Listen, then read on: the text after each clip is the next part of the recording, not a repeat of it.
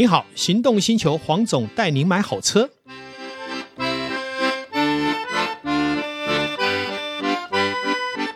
黄总带你买好车，再一次进入我们要聊幸福腕表时光哈。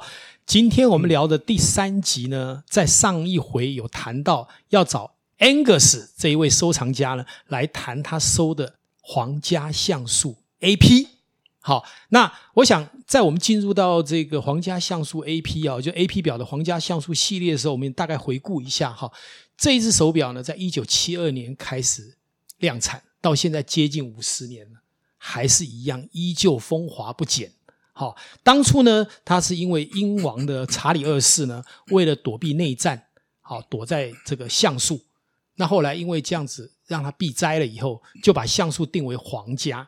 但是真正的罗耶欧可这个皇家橡树呢，是来自于它的军舰呢，皇家橡树号上面的八角形的舷窗而出名的。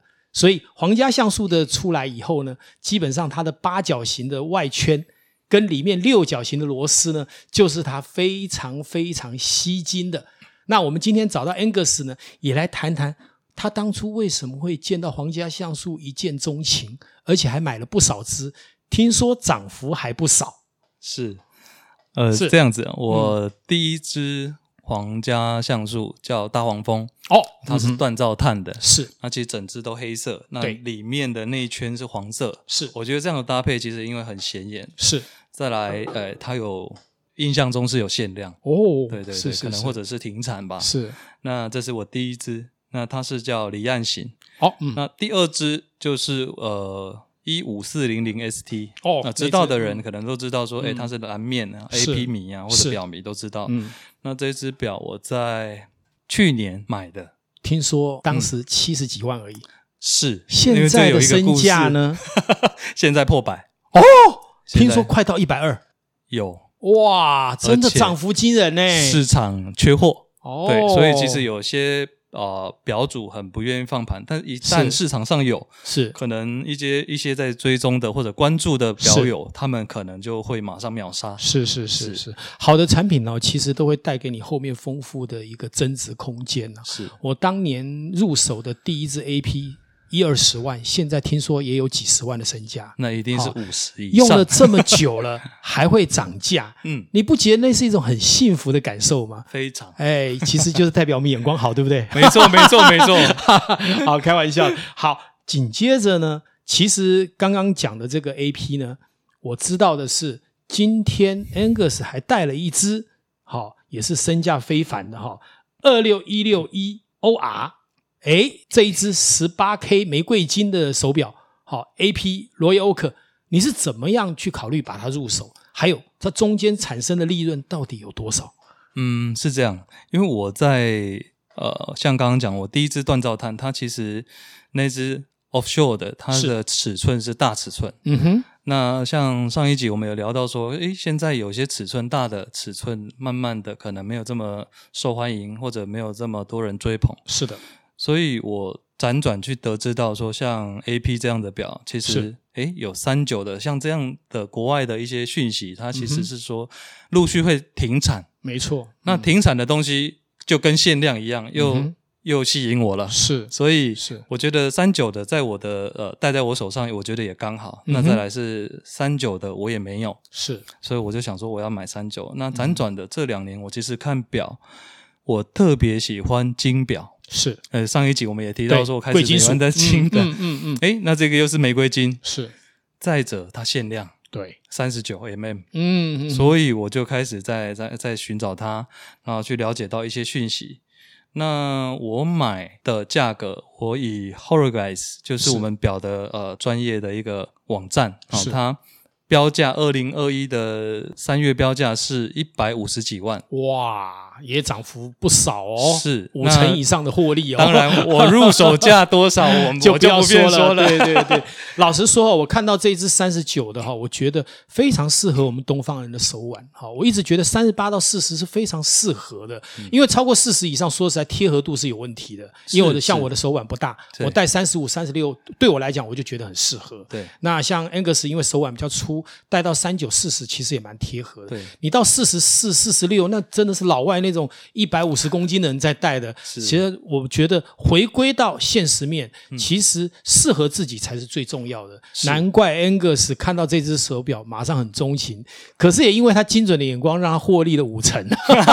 哎呦，差不多，差不多，是是是，是。那谈到这里呢，AP 的部分呢？呃，其实我想主要的收藏还是这两只是你比较喜欢的啊。但是我们再回过头来，好像谈手表谈一谈就不得不说到劳力士啊。今天我看到现场有一只 Daytona，是哦，Daytona 是不是？我们 Angus 来说说看，你对 Daytona 这一只手表，你知道这个风靡了几十年了，嗯，你的概念是什么？还有你为什么要收这一只？那这一只目前的情况如何？OK。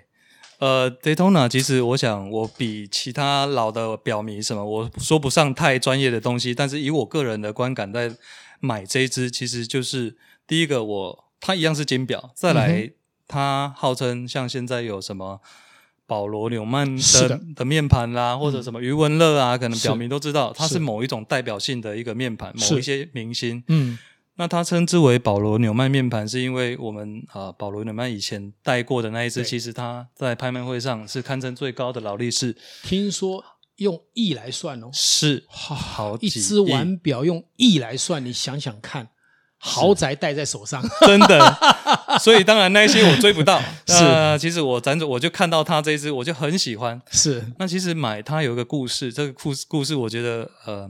呃，很经典啊，对我来说，嗯、印象很深。我们愿闻其详。OK，因为它是在我二零二零年呃买的。哦，那当时其实我在二零一九年底我已经注意到这只表，是看到国外网页，没错。那找找找找，因为当时疫情爆发，那很多表，像台湾其实有一些表是买不到的。嗯。那疫情爆发，很多人也不敢花钱。嗯哼。我透过几家表商，我去问你有没有这个，你什么时候可以进这个？其实没有人能回答我。嗯直到我看到有一个呃个体户，我们叫跑、嗯、跑单帮的一位朋友是，诶，他发了，那帮他他发了呃二零二零的五月的保单，哇，那我当然一样的，我马上打电话跟他联系，我说想要看表啦什么，确定一下这是真的，嗯，好，那那当然确定了表之后，其实也没什么溢价，那很多人其实在那时候不不敢花钱，舍不得花钱，对。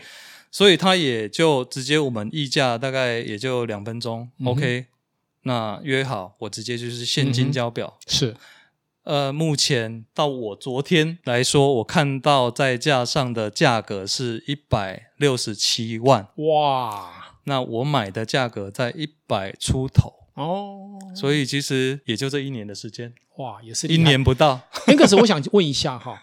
呃，当然，我们在早期在玩手表的资讯其实很封闭，哦，现在网络世界哈，其实很容易就可以收集到很多资讯。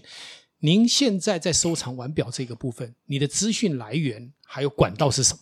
我的资讯来源其实像我基本上每天都看网站，一天至少呃会有两到三个小时 看网站。哦，那你参考的网站以什么样为主？呃，以我买得到为主。OK，了解。嗯，那再来 另外一种就是说，我当我专注到某一些表款，嗯哼，我会开始找国外的讯息，因为国外的讯息，哪怕也许它是一个原文的，嗯哼，或者是是或者是一个录影，就专门在讲某一个表，是。那它即便是英文，我大概也都能听懂七八成。嗯哼，那去了解它为什么被买，或者为什么要讲它，嗯哼，所以去了解到。我要不要买它？OK，理解。嗯，是，嗯，我觉得投资的管道很重要，就是资讯。对，好，还有就是精准的判断。对，好。那其实手表有时候想一想哈，呃，我们知道早期有很多好的那个怀表啊，嗯嗯，其实也很精致，是。但是现在的价钱都不太好，来自于什么？来自于人喜欢什么？锦衣不要夜行呢？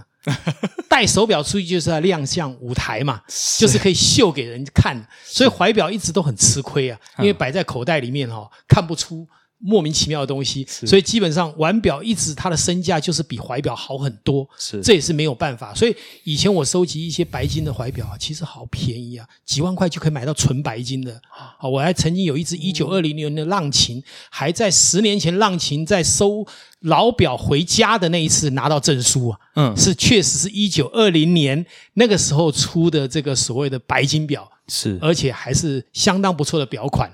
哦，所以其实有时候如果把眼光啊去投资一些其他人没有看到的，其实也是一个不错的。但是毕竟哈、哦，腕表的身价哈、哦。跟我们平常在买这个所谓的戒指啊，嗯、在买项链是一样的。是，因为如果你是一个摆件的东西摆在家里哈、嗯，就不容易增值、啊。但你能秀出来哈，大家还是喜欢。就像为什么跑车超跑这么好的价钱？嗯，因为它可以秀出来，声音可以吸引你。是，只要任何吸睛或是让我们耳朵会有震撼的东西，看起来都不太便宜。真的。那 Angus 有没有去一个想法，就是说，在未来的几年里面？你在投资腕表或收藏腕表的部分，有没有什么一些想法跟逻辑可以跟大家来分享？呃，以我目前来说，其实我都一样，在各大社团，我都会去看别人买什么，然后再来第二个就是去请教前辈，看前辈买什么，或者一些表界的高人。是第三个，我特别注意我的表行情会不会涨。嗯哼，我从拍卖会看。OK，当然，那当然，我也有这个，我已经有设定一些条件，我是可以去拍卖。然后，但我我我其实也有试过去拍，但是因为这个拍卖会其实是全球的人在争一只表，是全球看中它的人，没错。那当然，我即便没有拍到或什么的，或者有些其实是涨了好多好多，但是我至少对、嗯、至少知道说，呃，它落锤价多少，嗯，我现在手上这个东西多少是。像最近有一个例子，也是拍卖会上有的。一只劳力士，很老的表，嗯。那我在国内的一个知名网站看到它了。是，其实我看到它上架一个多礼拜，我很想去看表，是，但是因为忙碌，我没有去看。嗯、是，直到我看到这一次的拍卖会上，它出现了。那它出现，我看到它的，它有一个起标价。嗯哼，那起标价一直到它那一天拍卖那一天，我同时在线上看，那一直在看，一直在涨。结果，结果它落锤价。大概是我现在看到国内网页上面的价格，大概一点五倍哦。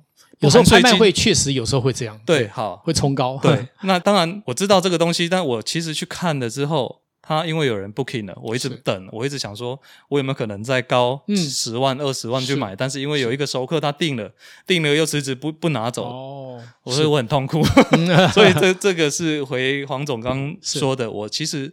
参考的指标就是，其实往前追溯，或者就是看线上现在的价值多少。是。啊，拍卖会是一个参考数据。嗯、对，那 Angus 能不能跟大家讲一下，就你现在看到从二零二一年来看，未来收藏腕表，它的最专注的几个点，跟大家说明。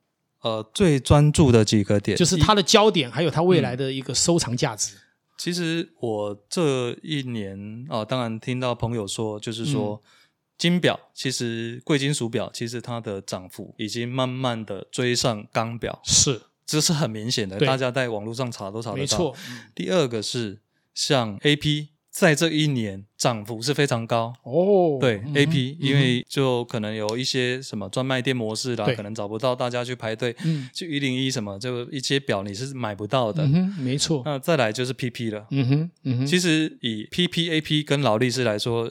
呃，就品牌价值跟它的工艺，我相信还是 PPAP 是是高于劳力士。是的，好、哦，我们讲工艺，但是创新的话是创新还是劳力士。对对对，所以 PPAP 我觉得，包括说我听到的表商的讯息，其实一直偷偷在涨，嗯，或者明显在涨。嗯，所以所以有些以，以绝对数量来讲，其实 PP 跟 AP 啊都远少于劳力士了。是，所以所谓的稀有度，它一定是比较高的了。对，但是呢，我们还是回过头来了哈。不管是 PP，不管是 AP，不管是劳力士，最好通通有。啊、为什么？因为买了不心疼，嗯，买了还有后面潜藏的增值潜力在。对，比我们去投资股市哦，容易让你伤心哦，要来的好太多。更何况戴在手上就是你自己拥有的股票啊，只有在股票存折里面，你从来没有兑现过啊。所以在这样的一个世道里面哈，拥有一些手表。拥有一些好的腕表，相信这一集 Angus 带给我们一些指路，让我们知道怎么去看到光明的大道。嗯，很感谢哦，连续几集哦，Angus 来替我们解惑有关于腕表的收藏。未来呢，后面的几个月，以他投资的习惯，一定还会进很多新货。我们有机会还是要找他来节目里面，替所有的听众来看看他投资腕表，以及在腕表的世界里面，到底可以带给我们多大的惊喜。今天非常谢谢我们的 Angus，谢谢黄总也感谢所有的听众，拜拜，好，拜拜。